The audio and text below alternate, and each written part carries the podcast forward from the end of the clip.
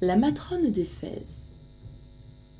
S'il est un conte usé, commun et rebattu, c'est celui qu'en ces vers j'accommode à ma guise. Et pourquoi donc le choisis-tu?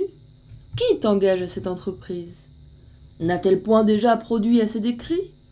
Quelle grâce aura ta matrone au prix de celle de Pétrone? Comment la rendras-tu nouvelle à nos esprits? Sans répondre au censeur, car c'est chose infinie, voyons si dans mes vers je l'aurais rajeuni. Dans Éphèse, il fut autrefois une dame en sagesse et vertu sans égale, et selon la commune voix, ayant su raffiner sur l'amour conjugal. Il n'était bruit que d'elle et de sa chasteté. On l'allait voir par rareté. C'était l'honneur du sexe, heureuse sa patrie. Chaque mère à sa bru l'alléguait pour patron. Chaque époux la prônait à sa femme chérie. D'elle descendent ceux de la prudoterie, antique et célèbre maison. Son mari l'aimait d'amour folle. Il mourut. De dire comment, ce serait un détail frivole. Il mourut, et son testament n'était plein que de legs qui l'aurait consolé. S'il est bien réparé la perte d'un mari amoureux autant que chérie. Mainte veuve pourtant fait la déchevelée, qui n'abandonne pas le soin du demeurant, et du bien qu'elle aura fait le compte en pleurant. Celle-ci, par ses cris, mettait tout en alarme. Celle-ci faisait un vacarme, un bruit, et des regrets à percer tous les cœurs. Bien qu'on sache qu'en ces malheurs, de quelque désespoir qu'une âme soit atteinte, la douleur est toujours moins forte que la plainte toujours un peu de faste entre parmi les pleurs. Chacun fit son devoir de dire à l'affligé que tout a sa mesure, et que de tels regrets pourraient pécher par leur excès. Chacun rendit par là sa douleur engrégée. Enfin, ne voulant plus jouir de la clarté que son époux avait perdue, elle entre dans sa tombe en ferme volonté d'accompagner cette ombre aux enfers descendus. Et voyez ce que peut l'excessive amitié. Ce mouvement aussi va jusqu'à la folie. Une esclave en ce lieu l'a suivie par pitié, prête à mourir de compagnie. Prête, je m'entends bien, c'est-à-dire en un mot, n'ayant examiné qu'à demi ce complot, et jusque à l'effet courageuse et hardi. L'esclave avec la dame avait été nourrie. Toutes deux s'entraimaient, et cette passion était crue avec l'âge au cœur des deux femelles. Le monde entier à peine eût fourni deux modèles d'une telle inclination. Comme l'esclave avait plus de sens que la dame, elle laissa passer les premiers mouvements, puis tâcha, mais en vain, de remettre cette âme dans l'ordinaire train des communs sentiments. Aux consolations, la veuve inaccessible s'appliquait seulement à tout moyen possible de suivre le défunt au noir et triste lieu.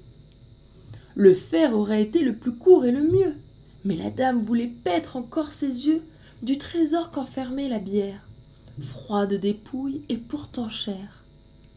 C'était là le seul aliment qu'elle prit en ce monument. La faim donc fut celle des portes qu'entre d'autres de tant de sortes. Notre veuve choisit pour sortir d'ici bas. Un jour se passe, et deux sans autre nourriture que ces profonds soupirs, que ces fréquents hélas, qu'un inutile et long murmure contre les dieux, le sort et toute la nature. Enfin, sa douleur n'omit rien. Si la douleur doit s'exprimer si bien, encore un autre mort faisait sa résidence non loin de ce tombeau, mais bien différemment, car il n'avait pour monument que le dessous d'une potence. Pour exemple, au voleur, on l'avait là laissé. Un soldat bien récompensé le gardait avec vigilance. Il était dit, par ordonnance, que si d'autres voleurs, un parent, un ami, l'enlevaient, le soldat nonchalant, endormi, remplirait aussitôt sa place. C'était trop de sévérité, mais la publique utilité défendait que l'on fît aux gardes aucune grâce. Pendant la nuit, il vit aux fentes du tombeau briller quelques clartés. Spectacle assez nouveau. Curieux, il y court, entend de loin la dame, remplissant l'air de ses clameurs. Il entre et, étonné, demande à cette femme Pourquoi ces cris? Pourquoi ces pleurs? Pourquoi cette triste musique? Pourquoi cette maison noire et mélancolique? Occupée à ses pleurs, à peine elle entendit toutes ces demandes frivoles. La mort pour elle y répondit. Cet objet, sans autre parole, disait assez par quel malheur la dame s'enterrait ainsi toute vivante. Nous avons fait serment, ajouta la suivante, de nous laisser mourir de faim et de douleur. Encore que le soldat fût mauvais orateur, il leur fit concevoir ce que c'est que la vie. La dame, cette fois, eut de l'attention. Et déjà l'autre passion se trouvait un peu ralentie. Le temps avait agi. Si la foi du serment, poursuivit le soldat, vous défend l'aliment, voyez-moi manger seulement, vous n'en mourrez pas moins. Un tel tempérament ne déplut pas aux deux femelles. Conclusion qu'il obtint d'elle une permission d'apporter son souper. Ce qu'il fit.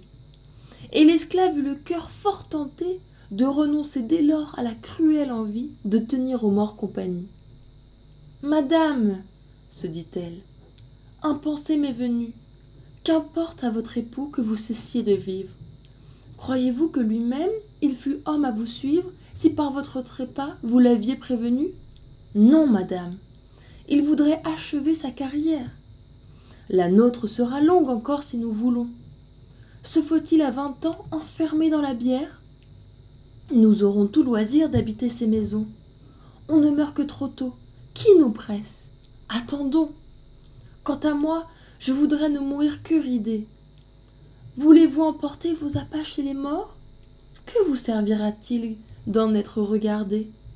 Tantôt en voyant les trésors dont le ciel prit plaisir d'orner votre visage, je disais Hélas C'est dommage Nous-mêmes nous allons enterrer tout cela. À ce discours flatteur, la dame s'éveilla. Le dieu qui fait aimer prit son temps. Il tira deux traits de son carquois. De l'un il entama le soldat jusqu'au vif, l'autre effleura la dame. Jeune et belle, elle avait sous ses pleurs de l'éclat. Et des gens de goût délicat auraient bien pu l'aimer, et même étant leur femme. Le garde en fut épris, les pleurs et la pitié, sorte d'amour ayant ses charmes, tout y fit. Une belle, alors qu'elle est en larmes, en est plus belle de moitié. Voilà donc notre veuve écoutant la louange. Poison qui de l'amour est le premier degré. La voilà qui trouva son gré, celui qui le lui donne. Il fait tant qu'elle mange. Il fait tant que de plaire et se rend en effet plus digne d'être aimé que le mort le mieux fait. Il fait tant enfin qu'elle change. Et toujours par degrés, comme l'on peut penser, de l'un à l'autre, il fait cette femme passer. Je ne le trouve pas étrange. Elle écoute un amant, elle en fait un mari, le tout au nez du mort qu'elle avait tant chéri. Pendant cette hyménée, un voleur se hasarde d'enlever le dépôt commis aux soins du garde. Il entend un bruit, il y court à grands pas, mais en vain, la chose était faite. Il revient au tombeau compter son embarras, ne sachant où trouver retraite, L'esclave alors lui dit, le voyant éperdu L'on vous a pris votre pendu. Les lois ne vous feront, dites-vous, nulle grâce. Si madame y consent, j'y remédierai bien. Mettons notre mort en la place. Les passants n'y connaîtront rien. La dame y consentit. Oh, volage femelle La femme est toujours femme. Il en est qui sont belles, il en est qui ne le sont pas. S'il en était d'assez fidèles, elles auraient assez d'appât. Prude, vous vous devez défier de vos forces. Ne vous vantez de rien. Si votre intention est de résister aux amorces, la nôtre est bonne aussi. Mais l'exécution nous trompe également. Témoin cette matrone. Et n'en déplaise au bon Pétrone, ce n'était pas un fait tellement merveilleux qu'il en dut proposer l'exemple à nos neveux.